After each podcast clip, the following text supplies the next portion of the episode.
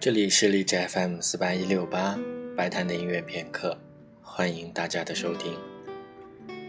在新的一年，我们继续来听布鲁克纳的第九交响曲。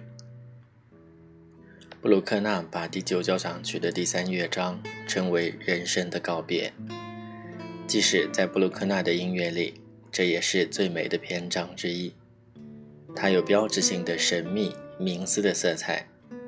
和一系列深邃宏大的音乐，比如布鲁克纳他自己的第七、第八交响曲的柔板，以及马勒第十交响曲的第一乐章，都有着相似的气质。不过，马勒的音乐听起来似乎更加令人心生畏惧，而布鲁克纳则满是美好和不舍。由于布鲁克纳最终没有完成第四乐章，所以这也就是第九交响曲最后完成的部分。